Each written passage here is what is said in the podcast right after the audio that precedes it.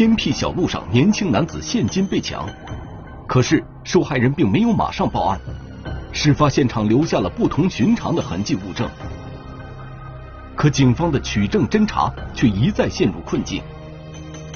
深入调查，持续追踪，侦查员们又能否找到仿造枪支的下落？一追到底，天网栏目即将播出。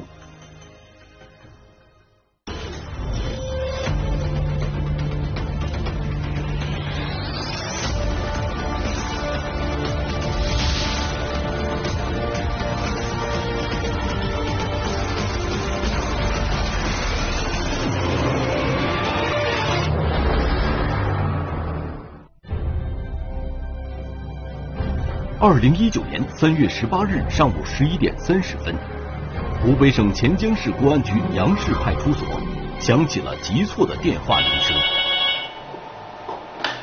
喂，你好，请问有什么可以帮到您的？啊，三月十号被抢的吗？我们到派出所来一下好吗？打来电话的男子自称姓杨，三十多岁。他在电话里说。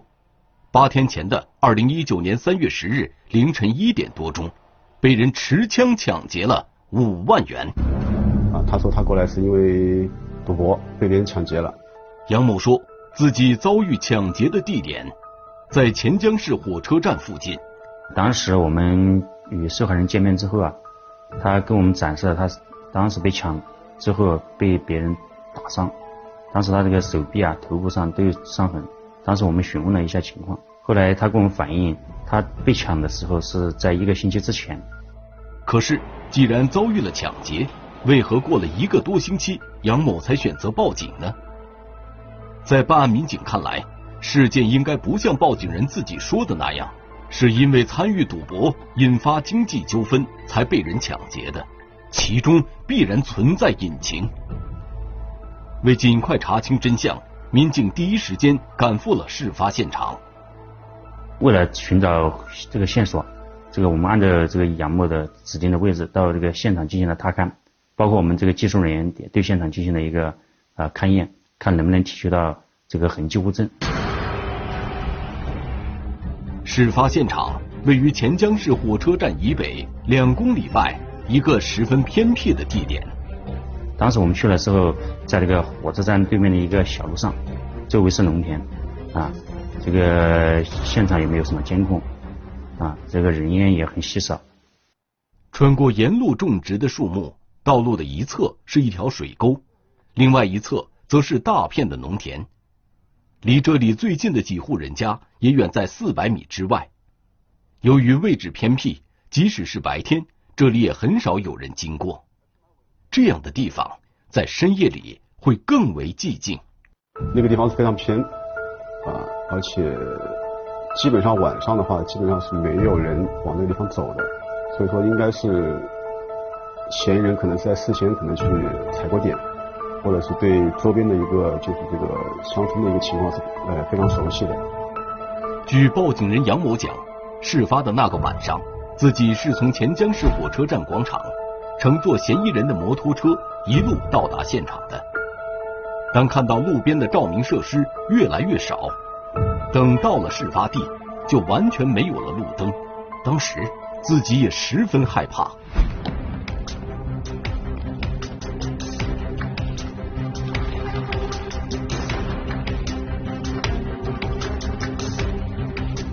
在这个核心现场呢，然后我们在寻找这个痕迹物证的过程中。在这个水沟的旁边，在路边呢，呃，发现了几枚这个弹壳和没有激发的这个子弹，啊，这样我们这个对现场的痕迹物证进行了一个提取，这也让我们更加确认这个报案人报称的被持枪抢劫。弹壳和子弹的出现，似乎印证了报警人所言非虚，因此现场的民警立即紧张了起来。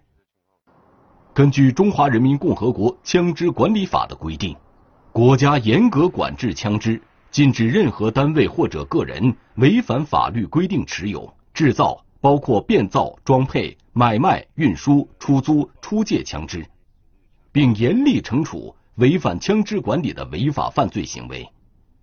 那么，嫌疑人的枪支究竟是从哪里来的？他们为什么敢在这里鸣枪呢？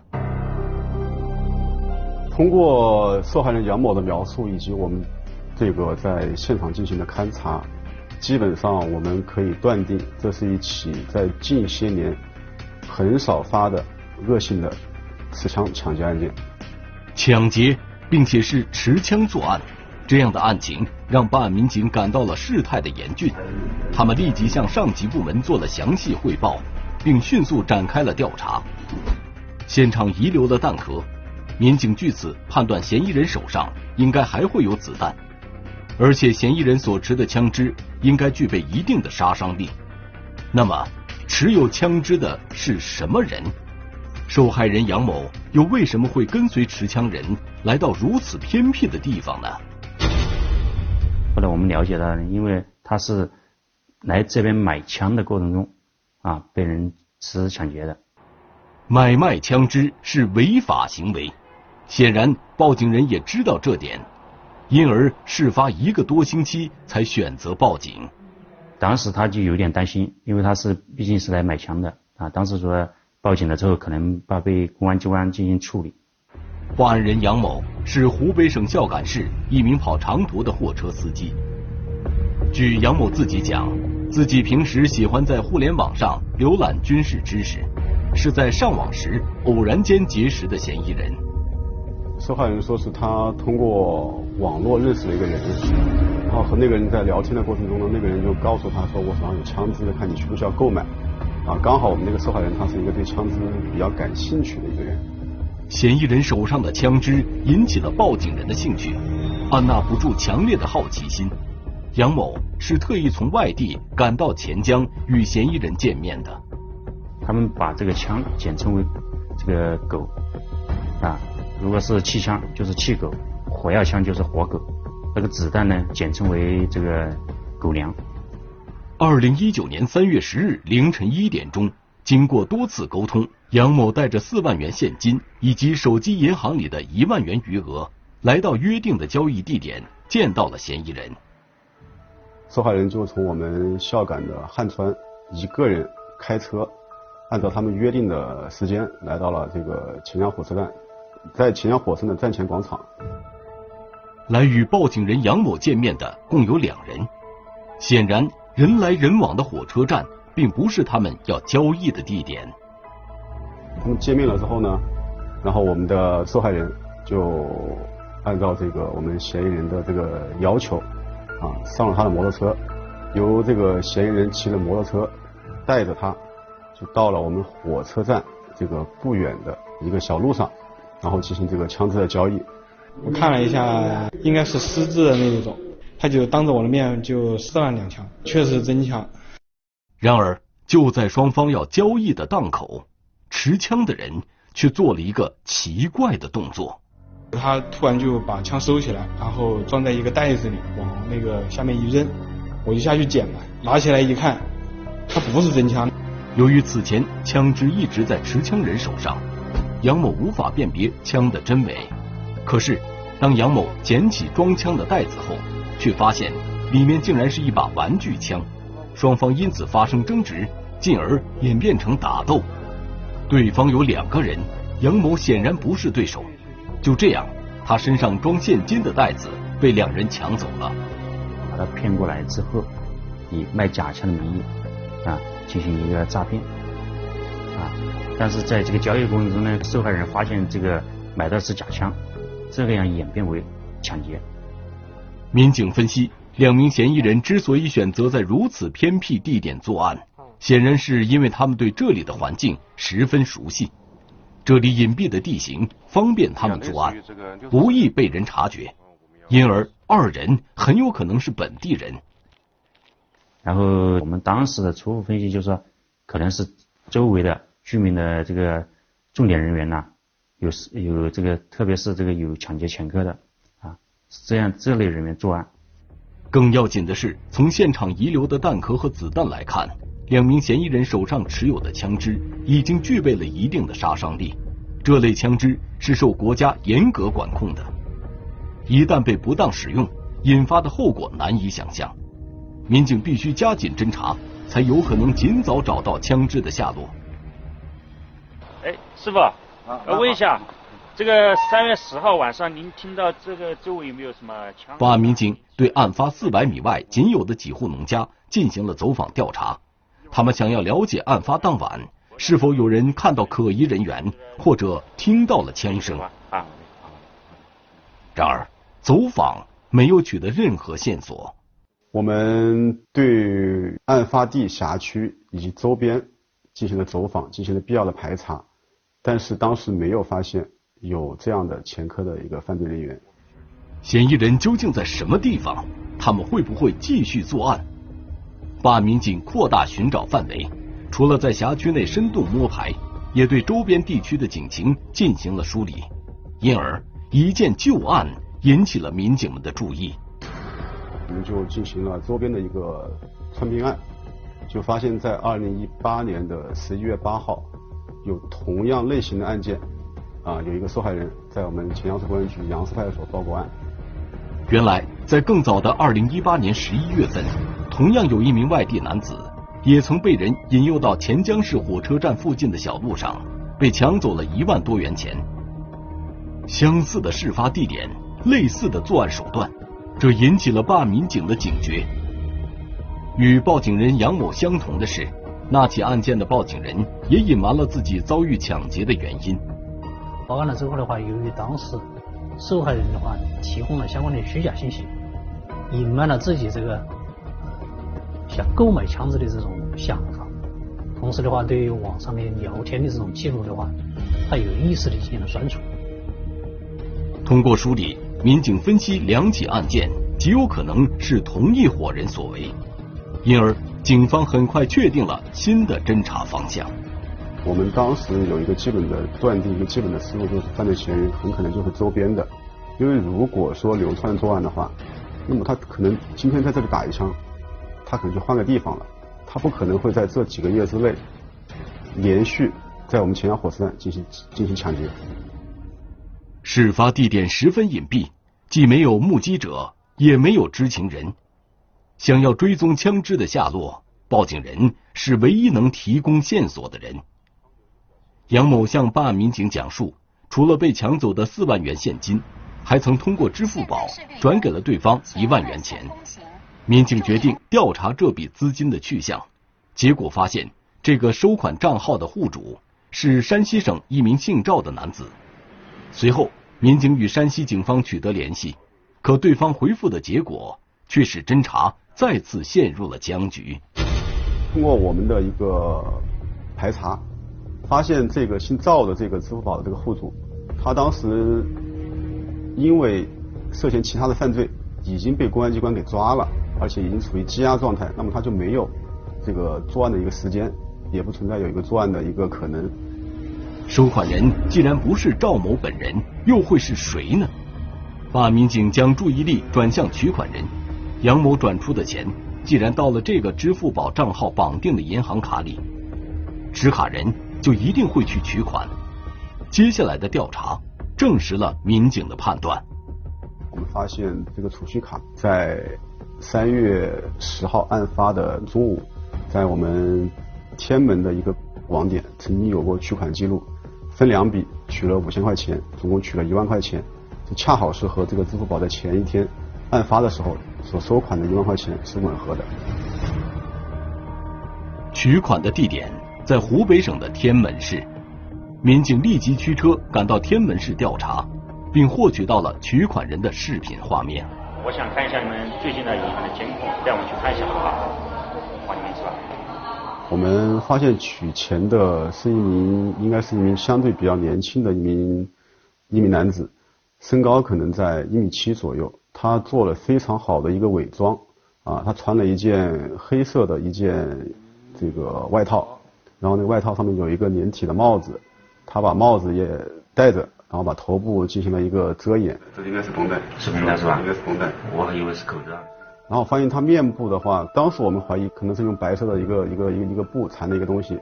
从公共视频画面来看，嫌疑人的脸上似乎是进行过医疗包扎，显然他此前受过伤。而杨某报案时只说自己被两名嫌疑人打伤，并未提到对方也受了伤。通过视频来看呢，这个嫌疑人呢，可能这个走路啊一摇一晃的，感觉这个有受伤的这个迹象啊，这样我们就又与受害人这个杨某进行一个联系。后来杨某啊又向我们透露一个细节，在他被抢劫的过程中，与嫌疑人有一个发生的打斗的过程，把这个嫌疑人可能啊伤害到了啊，这样我们能够就能确定这个取款的人就是当时作案的。其中一个嫌疑人，通过公共视频画面，民警发现取款男子不仅刻意进行了伪装，还在有意识的躲避着银行的监控设备。办案民警决定扩大侦查范围，找出嫌疑人的行踪。我们就通过银行的监控的时间节点之后，对社会监控进行一个追查，最终在银行不远处的。一家网点，一个几家门店的这个监控啊，捕捉到嫌疑人是乘坐一辆这别克车来的。由于视频画面较为模糊，看不清嫌疑人的面部特征，民警立即对车辆的轨迹进行了排查，想要通过以车找人的方式寻找嫌疑人。这个通过这个车牌号啊，这个车主是谁，我们把它给查找出来，然后看这个车主跟这个取钱的男子。有一些什么样的一些关系？经过努力寻找，终于有了答案。通过获取更多的视频素材，民警终于看到了可疑车辆的车牌号。可是不久，这辆汽车就消失在了去往天门市的公路上。我们进行对这个车牌号进行这个排查，发现这个车的车主叫王某乐，是仙桃人。他是一个没有前科犯罪的人员，但是我们通过一个进一步的筛查，我们发现他这个王某乐的哥哥王某欢是一名网上逃犯。经过更细致侦查，民警发现车主的哥哥王某欢曾经有过多次持枪抢劫的前科。后来经过我们调查，二零一五年九月份，这个王某欢伙同这个吴某窜至了湖南省汨罗市。一家金店啊，持枪进行一个抢劫，两个人进行了伪装，进入这个金店之后啊，进行开枪，店员这个当时也进行了一个反击，啊，用那个呃店内的板凳啊进行一个反击，当时两个嫌疑人呢就仓皇而逃，在逃跑的过程中呢，吴某被这个周围的群众给擒获了，啊，这个这个王某欢呢当场就趁虚逃脱了。得到这样的侦查结果，无形中让办案民警感到了一种压力。如果不能尽快找到王某欢，持有枪支的他就有可能继续作案。为了确定嫌疑人的藏匿地点，办案民警首先调查了王某欢弟弟王某乐的行踪。因为这个他弟弟有一辆车嘛，我们就对王某乐这个活动轨迹进行一个跟踪调查。在调查过程中呢。因为这个王某乐经常会开车到村里啊送一些生活用品，这样我们才确定的王某欢有可能藏匿在自己的老家。王某欢的老家位于湖北省仙桃市毛嘴镇一个位置偏僻的村庄里，能够进出村口的只有一条道路。为了防止打草惊蛇，民警暗中持续追踪，终于逐步确认了王某欢的活动范围。种种迹象表明，王某欢就藏匿在老家。然而，另一名与王某欢合伙抢劫杨某的嫌疑人又是谁？此刻他又在哪里呢？经过我们后期的侦查，基本上排除了王某乐的一个作案的一个嫌疑啊，但是王某欢的作案嫌疑始终是存在的。那么王某乐的作案嫌疑排除之后啊，我们就有一个疑问。还有一名男子和他一起和王某欢一起作案的那名男子到底是谁？可随着追踪的深入，民警却发现王某欢经常与一个陌生的电话号码长时间通话。经过侦查，民警发现这个与王某欢保持紧密联系的人叫刘某波。刘某波现年四十二岁，在当地从事养殖业，和王某欢住在同一个村庄里。刘某波呢？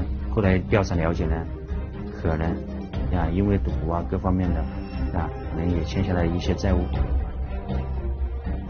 民警深入取证，终于查清，在案发时，王某欢与刘某波两人都在钱江，并且案发时间段，两人曾一同到过钱江火车站，之后又一同离开了案发地点。由此，刘某波的作案嫌疑迅速上升。至此，抢劫杨某的两名嫌疑人得到确认，但是如何安全抓捕，成了摆在办案民警面前的首要任务，因为嫌疑人手上有枪。想要同时将两人擒获，难度极大。这个我们抓捕他的时候呢，啊，因为我们要做出他反抗的一个准备，因为他是一个呃比较凶残，比较凶残，对呀。第一个，啊，犯罪嫌疑人如果说是能够出来啊，这样的话，我们到这个路面进行抓捕，这个条件的话是最好的。如果有可能，直接能把枪拿拿出来之后，我们再去抓的时候，他肯定是要持枪拘捕。第二种呢，就是呢，直接到这个驻地进行抓捕，但是驻地进行抓捕的话，就涉及到整个房屋的结构啊，相关的这个人员是否会造成伤亡啊，同时的话，这个犯罪嫌疑人是不是能够确定他在房间里面，这个的话可能难以判定。第三个呢，就是呢。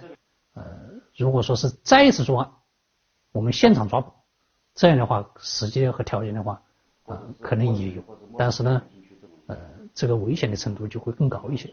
这样设计了几套方案之后啊，最后我们确定了，还是单个单个的抓。二零一九年十一月六日凌晨，民警开始行动，蹲守到早晨六点钟，在仙桃警方的协助下。民警分成两个抓捕小组，同时展开行动。分了两个抓捕组，呃，其中一个抓捕组在负责抓捕二号犯罪嫌疑人刘某波，啊，抓捕的话是比较顺利。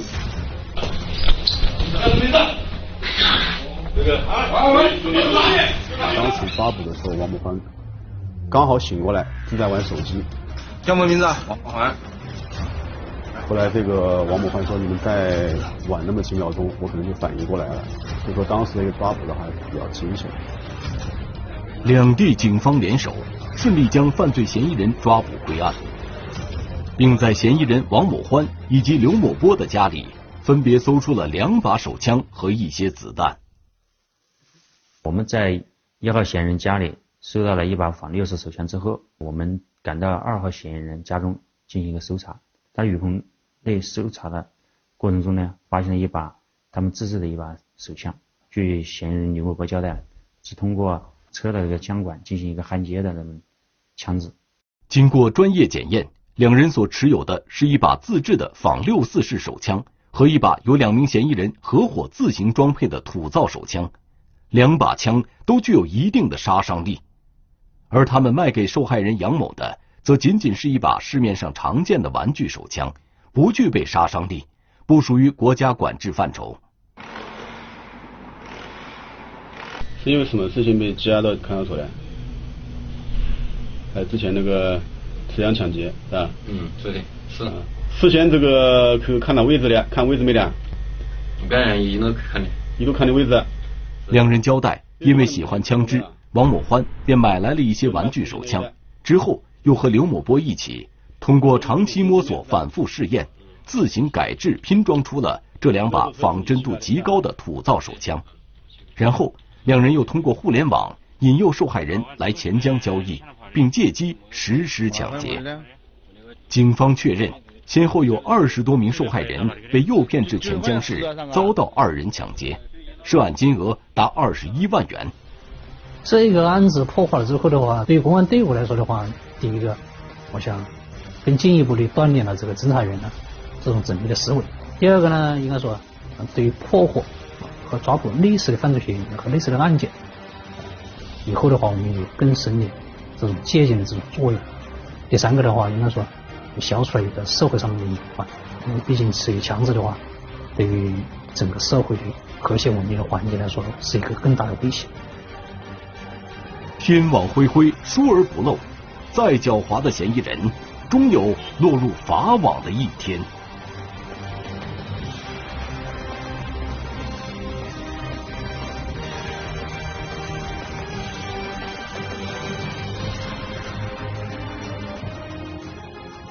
通过网络去购买枪支这是绝对不允许的。因为网络它不是法外之地，一旦如果说被公安机关发现的话，我们是一定要严厉进行打击的。对于受害人杨某等人明知购买枪支违法，却依然知法犯法的行为，警方对其进行了严肃的批评教育。鉴于没有形成违法事实，免于追究其法律责任。利剑高悬，一追到底，警方将持枪抢劫的犯罪嫌疑人缉捕归案，绳之以法，有力维护了社会治安，保障了人民群众的安全和生活秩序。